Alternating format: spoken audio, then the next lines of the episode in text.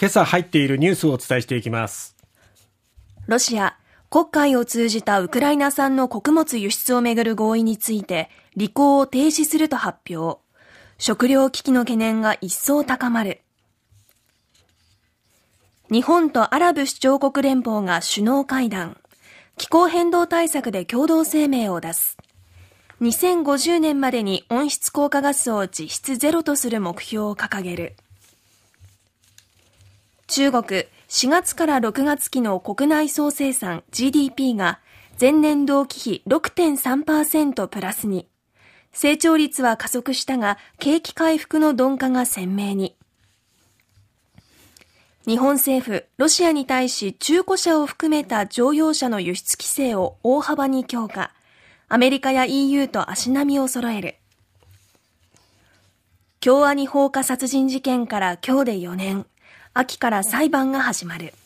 今日は国際ネタが多くなっています。まずは、はい、えー、ロシアのペスコフ大統領報道官は17日、この日期限切れとなったウクライナ産の穀物輸出に関する合意について無効となったと述べました。はい、毎日新聞の一面からです。ただ、ロシア産肥料の輸出などに関する条件が満たされればすぐに戻るとも強調しています。昨年2月のロシアによるウクライナ侵攻によって穀物輸出が中断した際には世界の食料価格が記録的な高値に押し上げられましたよね。はいえ。ー日本もまあ物価高が進んでいきました、はい、えー、そのためまあロシアとウクライナさらには仲介役の国連トルコこの4社が昨年の7月安全な輸送に協力することで合意を結びました。ただロシアはウクライナ産穀物輸出の再開容認の見返りとして国連とロシア産の肥料などの輸出正常化に関する覚書を交わしていたんですが、この覚書の内容が履行されていないとして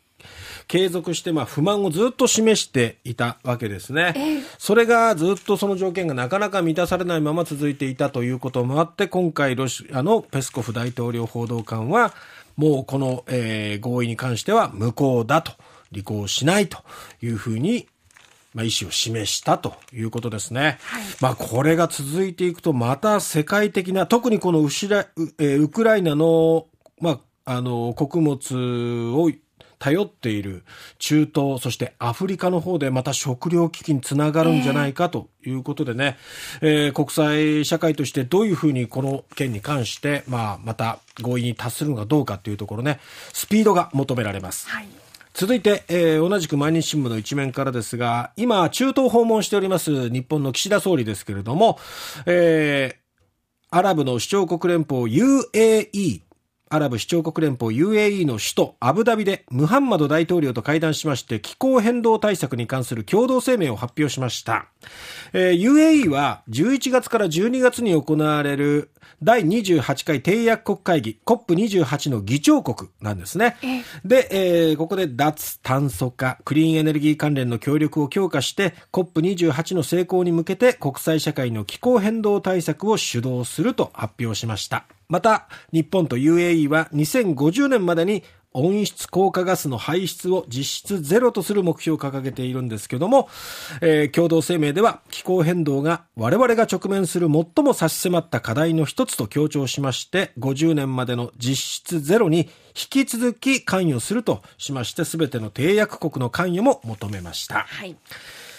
さて、中国の GDP、えー、2023年、今年の4月から6月期の GDP は、物価変動の影響を除いた実質で、前の年と比べると、同じ時期と比べると6.3%増えました。ただ、はい、えー、前期比、